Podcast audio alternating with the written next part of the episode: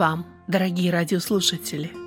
Вы слушаете радио Зегенсвелле «Волна благословения» радиопередачу. В ней вы услышите проповеди на разные темы.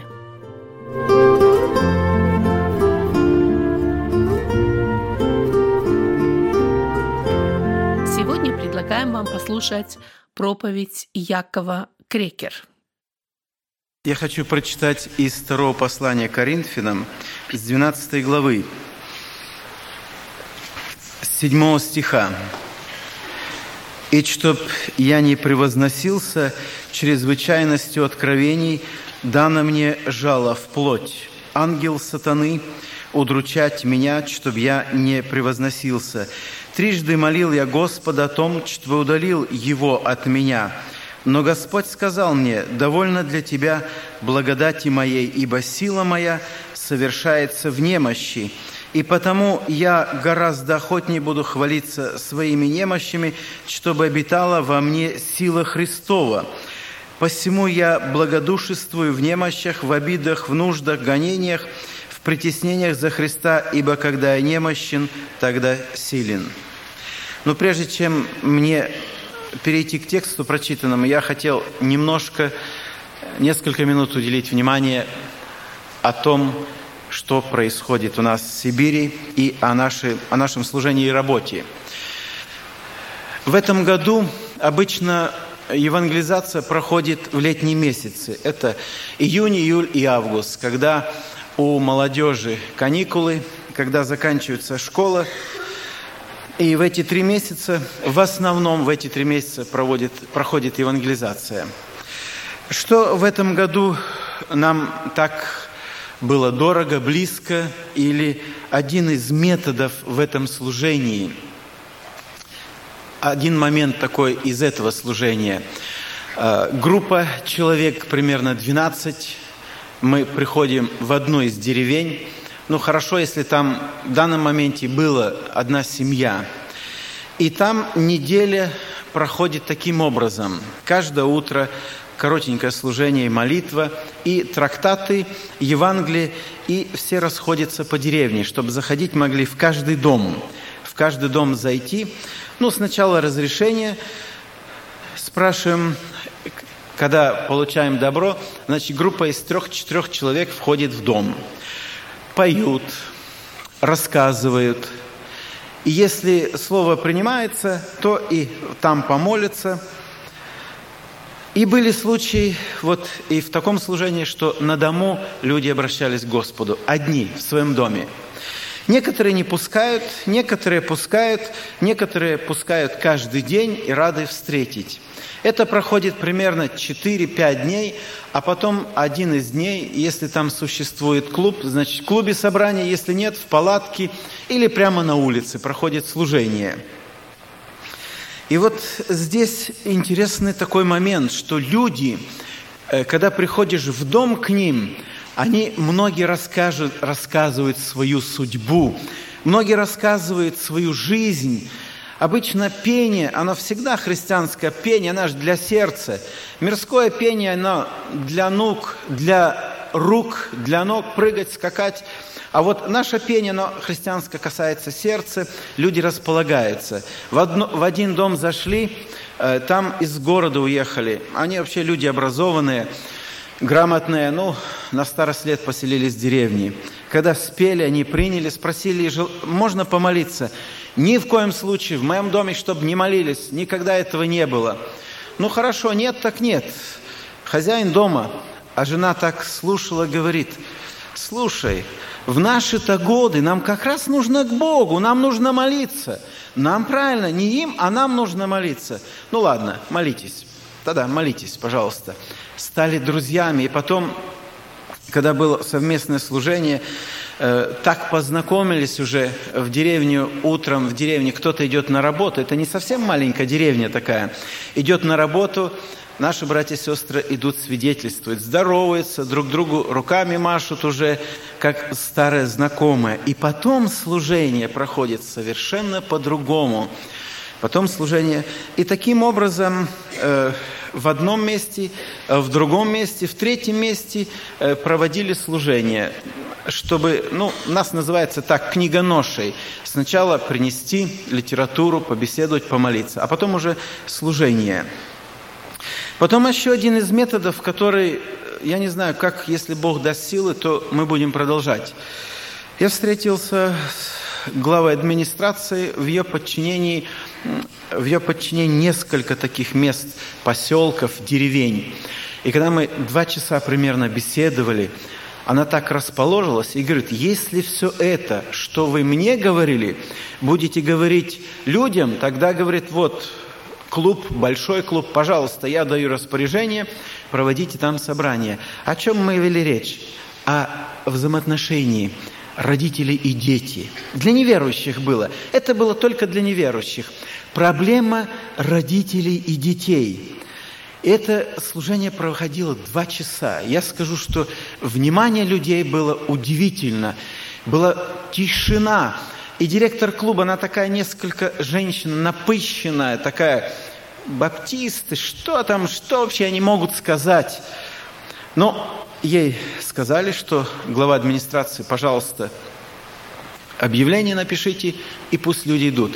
И вот когда мы заканчивали служение уже, а в конце сначала взаимоотношения родителей детей, все области, вот взаимоотношения подростки, меньше, взрослее дети, как правильно строятся взаимоотношения.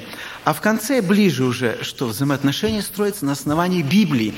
А перед тем, чтобы было у вас хорошо с детьми, вам нужно покаяться, вам нужно прийти к Богу. И когда закончили служение, директор подходит, вы, говорит, поразили меня в само сердце.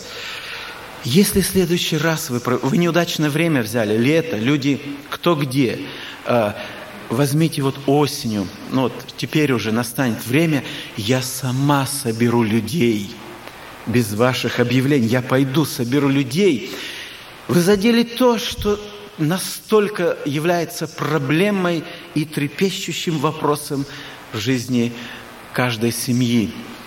И хорошая возможность после, когда было это открыто, она говорит, я по-другому теперь думаю о вас. Я думал, баптисты только о Боге, больше ничего не могут сказать.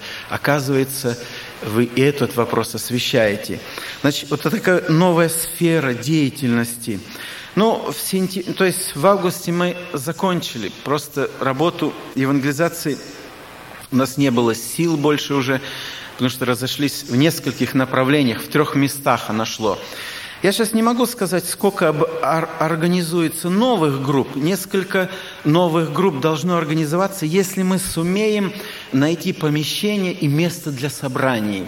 Первоначально нам предоставляет клуб, потом уже вот здесь, где глава администрации, она говорит, все мы поселки и деревни, где она, ее власть распространяется – она говорит, там везде вы можете проводить. И она, например, бумагу нам подписывает, ставит печать, две печати. Если у вас возникнут проблемы с местными э, ну, администрацией, тогда, говорит, звоните ко мне, и все будет разрешено.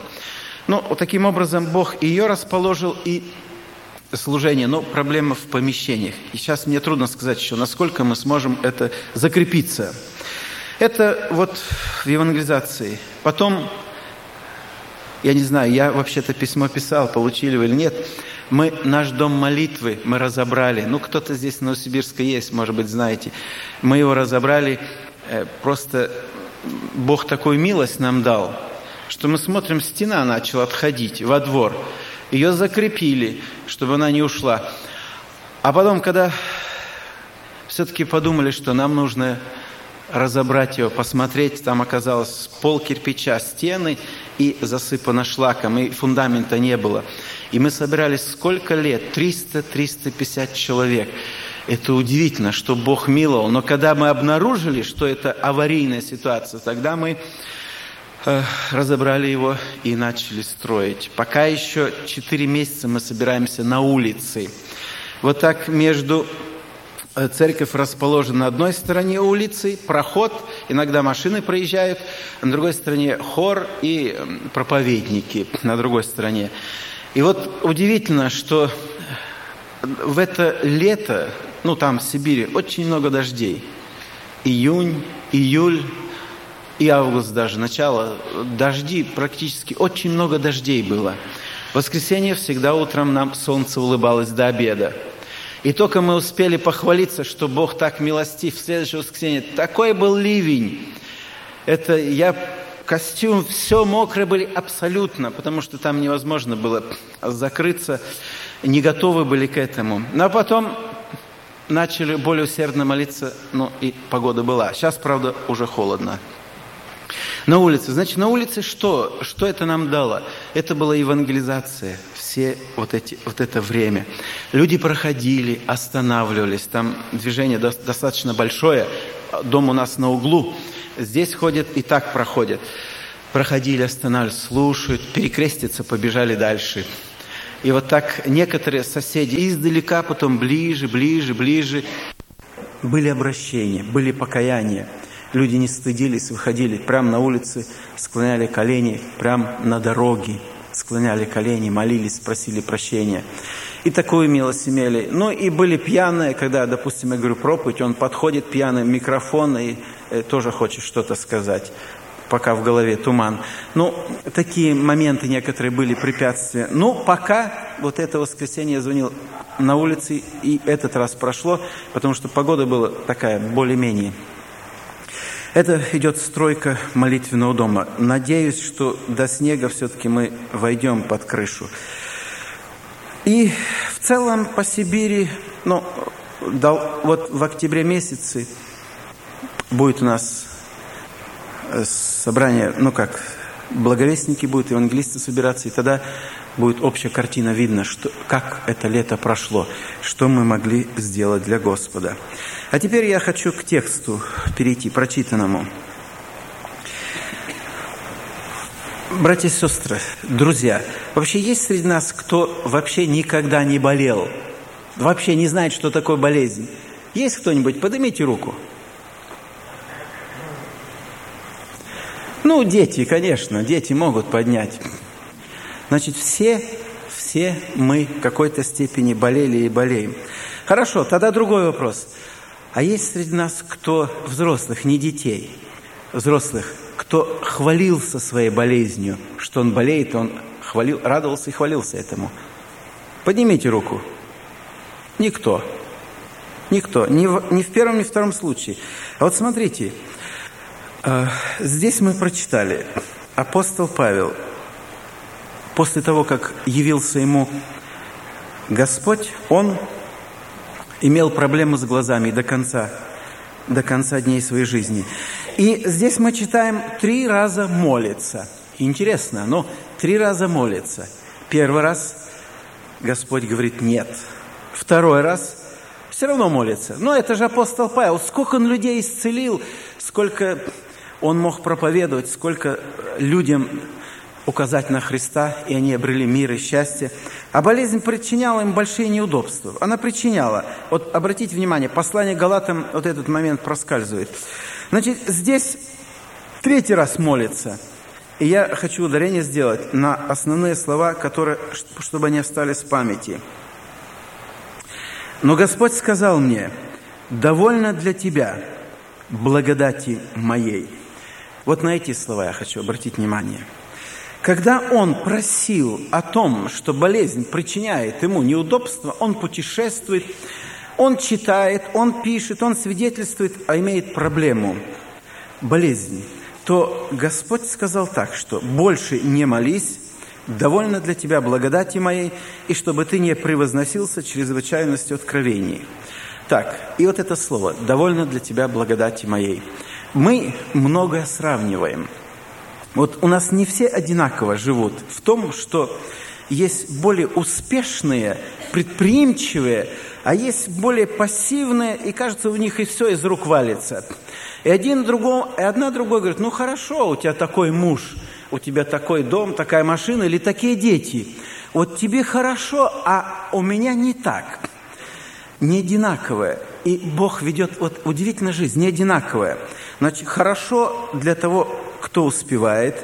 Если, допустим, кто-то имеет, зарабатывает гораздо больше денег, чем другой, он говорит, что меня Бог удивительно благословляет. Я согласен, но добавить нужно. кроме благословения, он испытывает, что дальше будет с этими деньгами. Дал возможность, способность, что дальше будет. Значит, он еще испытывает. И вот теперь мы обращаем внимание на...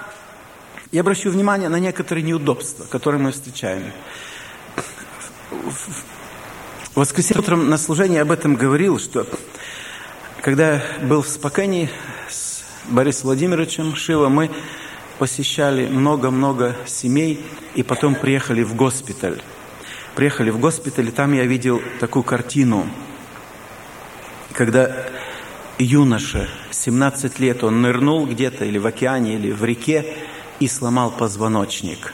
17 лет ему. И он лежал так в кресле, Э, и такой вид, он не мог ни повернуться, ничего не мог. Рядом стоит мама. Я думаю, она, может, больше даже страдает. Стоит мама, и вот он. Как раз на улице мы встретили, побеседовали. Ну, интересно, что спросили. Хорошо, в таком положении Господь с тобою. И он не может, он только глазами мог поворачивать. Он голову совсем не может поворачивать. У него улыбкой появилась. Да, я его ощущаю каждый день. Он рядом, он со мною. И он улыбнулся. Он улыбнулся. А что будет дальше? Сломанный позвоночник. Что с ним дальше? 17 лет. Что дальше? Я даже не знаю. Как дальше пойдет? Потом зашли в палату, там два года мальчику. Машина наехала, раздавила голову. Она вся в швах зашита. И уже который долгое время он лежит – посмотрел, мать, она должна постоянно там находиться. Не мать так, отец. Тоже неудобства, такие переживания, страдания. И возникает несколько вопросов. Первый, который, ну, поставим так, за что, хотя он не так правомерный, вернее, лучший вопрос, для чего, почему? Возникает вопрос у матери, возникает вопрос у отца и у того, кто вот в этой коляске находится – и нужно сказать, что в жизни мы переносим много различных страданий, переживаний. Не так жизнь складывается. В некоторых случаях, я так в окно уже говорил об этом, когда папа, мама идут, и несколько ребятишек, не знаю, трое или четверо бегут. Так одеты, весело бегут, а в окно смотрит одна сестра – Э, ей за 40 лет, она, в принципе, она и не может иметь семью, она стоит и плачет, текут слезы из глаз. Я понимаю, почему. Она тоже хотела иметь семью, иметь детей, она тоже хотела быть мамой, но увы, но увы. И вот так, когда обращаешь на одно, на другое, на третье внимание, случаи эти, э, некоторые моменты трудно объяснить, в некоторых случаях даже трудно ответить, но я нашел для себя большое утешение вот здесь прочитанном. «Довольно для тебя благодати моей». Если не так удачно сложилась жизнь, как у других, ну и что с этого? Ты прощенный, ты искупленный. Господь с тобою, там или там, Он рядом с тобой, Он поддерживает, Он помогает, Он хранит, Он заботится, Он ведет тебя. Довольно для тебя благодати моей. Действительно, если мы видим вот путем сравнения, сравнивая, мы видим себя не в лучшем свете, ну, допустим, в разных положениях, да, или в семье где-то, это не говорит о том, что теперь мы забыты Господом или теперь вот должны смириться с такой участью и чем-то провинились перед Ним, Он нас наказывает. Нет, я думаю, что Бог каждого из нас ведет своим путем, своей дорогой, свое горе, свои испытания допускает только лишь во благо.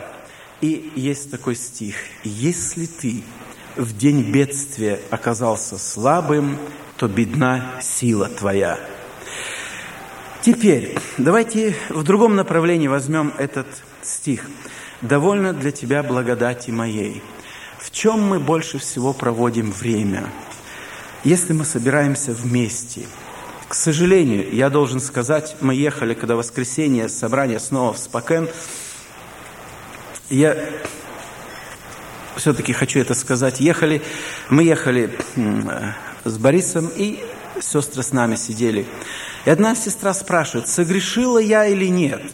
В чем? Она говорит, я ночевала в семье одной. И когда мы взяли на ночлег, мы смотрели э, кассету, видео, там ужасы были. И я говорю, так мне тяжело было. А я, говорит, гость, я хотела и выйти. Посмотрели эту кассету, мне, говорит, так плохо было. Попросила, говорит, вы выключите что-нибудь другое. Включили другое с откровенной эротической сценой кассету. Она говорит, я мучилась, я не знала. Потом, говорит, пошла, просила у Господа прощения. И вот так она сказала – благодатью укреплять сердца неяствами, в которых замешан яд. Братья и сестры, отцы и матери, обратите внимание на это. Обратите внимание на это. Мы будем постоянно с этим бороться. Подъем, падение, подъем, падение. Никакой духовной жизни не будет. Потому что этот ящик иссушает душу. Как губка он впитывает все доброе, святое, попробуйте после этого фильма там какого-то с эротической или боевик, или там ужасы, склонить колени и помолиться. Никогда не получится молитвы. Никогда не получится молитвы. Нельзя оправдаться чем-то. Нельзя просто...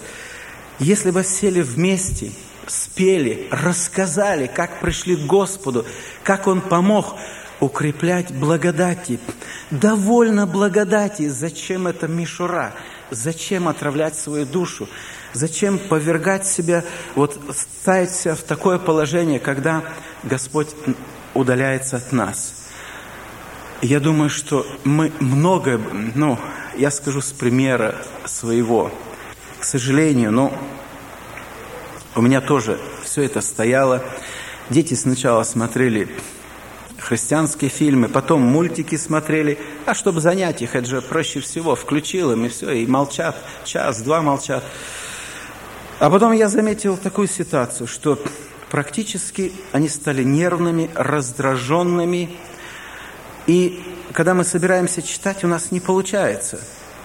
Но это шло время, мы приняли с супругой мужественное решение, мы это все удалили. Старший сын говорит, молодец, папа, мы привязались к нему. Молодец, папа. И мы удалили, собирались вместе, читали, молились. И это как раз способствовало, потом дети начали обращаться к Господу. Родители, я прошу, просто обратите на это внимание. Родители, мы, что без нас они могут делать?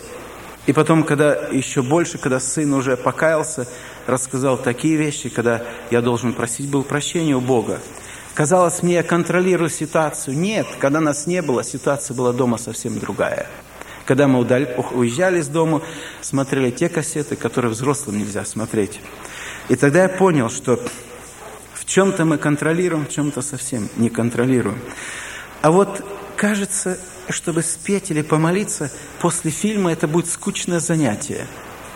После какого-то увлекательного, захватывающего дух фильма нам будет вообще скучное занятие. И трудно будет для детей. Я бы просил, пока они с нами, пока мы можем влиять на них, чтобы мы взяли урок и контролировали ситуацию. Я думаю, выводы каждый должен для себя. Благодатью укреплять сердца. Но не этим, не этим. Мы встретились с огромными проблемами. Я просто не могу все говорить. Меня повергло в ужас то, что а, когда встречались, беседовали, вот то, что происходит. И даже родители об этом не знают. Это печально. Это печально. Нам нужно объединиться в молитве и показать пример. Если мы хотим, чтобы э, это дети не делали, мы сами не должны это делать. Тогда и дети не будут делать. Чтобы мы обратили внимание, потому что здесь последнее вот это время такой яростной нападки подвергается христианская семья. Я никогда не думал, как вот в этой поездке, где-то 17 дней я уже здесь, ходили с семью в семью, я ужаснулся. Мне как будто новый мир открылся. Внешне все выглядит хорошо, а враг ведет разрушающую свою работу. И оно вскроется потом слезы, горе, а время упущено. Время упущено. Мы не только, мы как-то должны объединиться в совместной молитве и принимать правильное решение, собраться вместе, прочитать, помолиться. И вот смотрите, один штрих такой. Мы поем псалом один «Руки благодати, руки Господа». Следующий псалом мы поем «Руки Христа» – это руки любви. Это следующий псалом мы поем. И вот когда находиться, находиться вместе, открыть Священное Писание, прочитать, помолиться – сделать, чтобы чтение Библии стало приятным, увлекательным и желательным для наших детей. Если оно вот так встанет на свое место, тогда, да, довольно благодати. Вот этого будет довольно. Затем помолиться вместе, рассуждать, беседовать, интересоваться и стать, как мы уже, стать другом сыну, подругой дочери, матери, соответственно. И я вспоминаю вот эти моменты, что э, если все здесь собирается, кто э, стакан там с соком, кто э, положил в чашу там еду и смотрят, едят, все это происходит, надо не упустить эти моменты. А оно и построено на то, что отобрать сотни часов у детей Божьих, отобрать проведенные здесь у телевизора, сотни часов, которые не привели к назиданию, они потеряны. Они потеряны раз навсегда, а потом перед Богом давать отчет. Может быть, не знаю, я для вас слишком строго говорю, может быть, это не так будет уместно, но все-таки вот эти переживания, потом проблемы, потом дети сказали, потом задают такие вопросы, что э, ответ однозначный. И когда отвечаешь «нет», этого не так, понимаете. Я уже не буду в присутствии детей эти вещи говорить, что я просто ужасаюсь, что постепенно, постепенно компромисс, один, второй, третий, такое сползание к духовному обнищанию ведет – просто духовно обнищаем, никакой нет силы. И последнее на эту тему, все-таки потерпите меня, последнее. Одна из сестер, она говорит, расскажите это церкви. Она говорит так, я, говорю, дошла до такого, обессилила, просто не знаю, Господи, в чем причина? Я читаю, молюсь, ну, как кто-то обокрал меня, вот потеряла, что-то, чего-то лишилась. Молилась, Господи, открой причину. Ей снится сон ее квартиру обокрали. Все вынесли из квартиры. И она говорит, вижу следы, через окно вынесли. Все опустошенная квартира, голые стены, и через окно все это, то, что она имела, вынесено было. И она говорит, я задалась целью. Интересно, а где же он вошел? Следы вышел. Что он вышел, ясно, где же он вошел? И потом говорит, лично для меня Бог открыл по следам иду, они выходят из телевизора, который остался стоять. Из телевизора идут следы, вся квартира. И тогда, говорит, вот видимым образом Бог показал мне, что вот кто тебя обокрал. Ты ищешь где-то, вот время, проведенное этих мыльных опер, твое время, проведенное, где ты могла помолиться, почитать или посетить, или что-то делать. Она, она просила, расскажите, пожалуйста, говорит, это в церкви. Это я, говорит, получила хороший урок. Потом благодать Божья и то, что предлагает мир, это две совершенно разные вещи.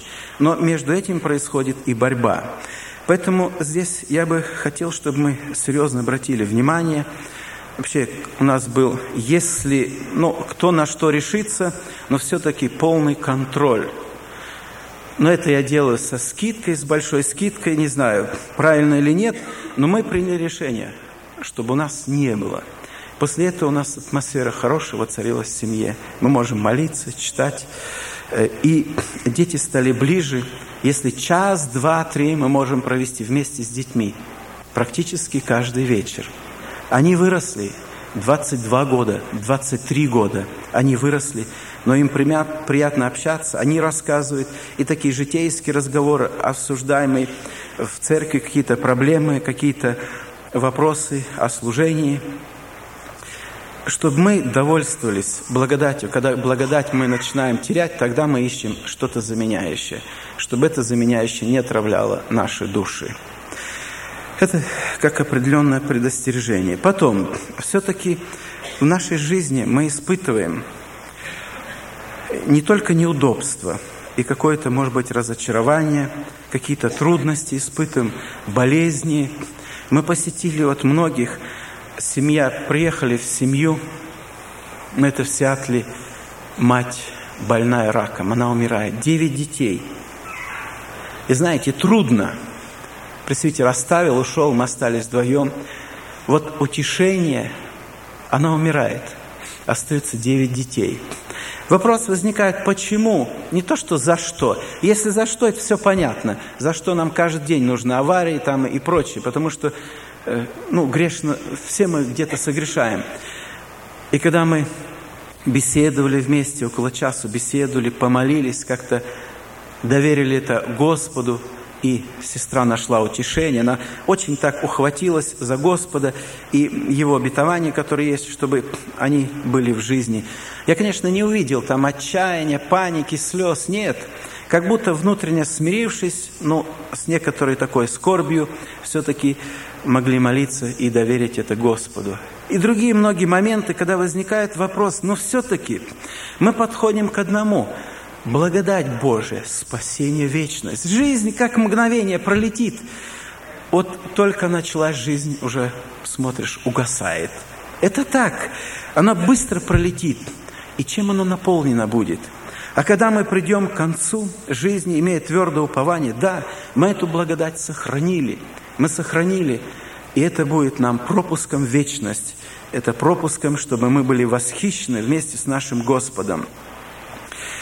И учитывая, что еще один такой штрих, что последнее это время такое отчаянная атака на христианские семьи. Это очень сильно видно. Разрушить неприязнь. Кажется, уже 10, не кажется, 10 детей. Но кажется, что еще за эту жизнь? Сатана везде забивает клинья. Страдания, горы, слезы. И дети это видят, и они страдают – и вот сатана такую отчаянную попытку предпринял нарушать, разрушать церковь изнутри. Если семья разваливается, и она в церкви, следующая, то ясно, какие они проблемы доставят. Но не все так мрачно, не все так плохо. Сегодня хотелось, что вот эта благодать Божия, спасающая, дающая нам радость, дающая цель ясна, смысл ясен, дающая силы, и живое упование. Что можно противопоставить этому? Я вспоминаю, сейчас я уже физически не могу. Раньше мы проводили вечера и ночи в молитве. В юности никогда не изгладится это из памяти. Никогда эти вечера поднимались в гору, молились, преклоняли колени, молились, и Бог благословлял. И вот эта встреча с Богом, она выше всего. Что это мирской суррогат, эти мыльные пузыри, краски, с тем, что вечно, куда мы стремимся, когда Господь снимал всякий бремя, гнет, когда сердце радостно пело. Хотелось, вот я скажу вам так, хотелось вот так всегда остаться. Несколько человек нас было. Мы помолились, и такой благодатью Господь наполнил сердца. Оказалось, если так я останусь стоять, и вот с таким миром, радостью в сердце, мне ничего не надо больше. Мне вообще ничего не надо. Действительно, когда Бог наполняет, дает обильно благодать, тогда открываются глаза, за что я же держался или что я ценил. Да это все неправда. Это все имеет такой внешний блеск, внутри пустота. Поэтому я хотел, чтобы мы э, сами были внимательны и обратили внимание на наших детей. Ну и еще, а если кто-то болен, кто-то испытывает боли, может быть, ночью не спит, и не один раз уже молился, Господи, чтобы Он послал здоровье, а здоровья нет. Может быть, как апостолу Павлу. Возьмите эти слова. Довольно благодати. Ты дитя Божие. Господь с тобой. В скорбях Он ведет, помогает, поддерживает. Он даст тебе силы. Он ведет тебя. Держись за Него. Довольно для тебя благодати. Эти здоровые, сильные, красивые. Куда они идут? Как мы в воскресенье говорили, 72-й псалом – преуспевающие и не болеют, верующие болеют, когда Господь целитель, я целитель твой, когда Он над нами все видит, болеет, борется, страдает. Эти, вот кажется, в танце их веселье проходит жизнь и до старости крепкие силы. Это внешнее, это внешнее, то, что мы видим. А когда Асафа, Асаф, 72-й псалом, он зашел, зашел святилище, в храм Божий. Зашел, чтобы получить ответ. Зашел терзаемый. Написано, кипело сердце. Кипело. Представляете это, насколько он э, пришел в возбуждение. И когда Господь ему показал. А теперь обрати внимание, как эти люди заканчивают жизнь. И тогда он открылись глаза. Тогда он понял. И тогда он сказал, что кто мне на небе? Ничего на земле не хочу. Довольно для тебя благодати моей. Пусть Господь в твоем сердце согревает, радует, утешает, ведет к вечности. Успешная или неуспешная жизнь ну, в материальном плане, это не столь важно. Хотя мы не осуждаем и желательно, желательно иметь все потребное для жизни. Нежелательно, нужно, так и написано. Но все-таки благодать выше всего – и вот к этому мы должны стремиться. Трижды молил я Господа о том, чтобы Он удалил это жало от меня, но Господь сказал, «Довольно для тебя благодати моей, ибо сила моя совершается в немощи». И тогда что говорит апостол Павел? «И потому я гораздо охотнее буду хвалиться своими немощами, чтобы обитала во мне сила Христова». Если так он сказал, «Хорошо, Господи, согласен», – я буду хвалиться немощным, пусть это болезнь, пусть, я согласен, но чтобы сила Божия обитала, и болезнь пусть будет. Теперь больше он не просил, чтобы его Господь избавил от жала в плоти. После этого он смирился, благодарил и славил Господа. А теперь мы помолимся, чтобы Господь благословил, укрепил нас – чтобы мы имели эту благодать, спасающую в нашем сердце, чтобы мы крепко держали ее, ценили и не потеряли, и не утратили. Помолимся Ему. Аминь.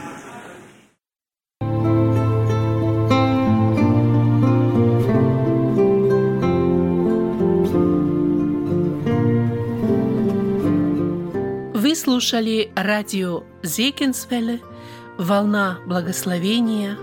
Город Детмалт, Германия. Дорогие радиослушатели, мы желаем вам Божьих благословений.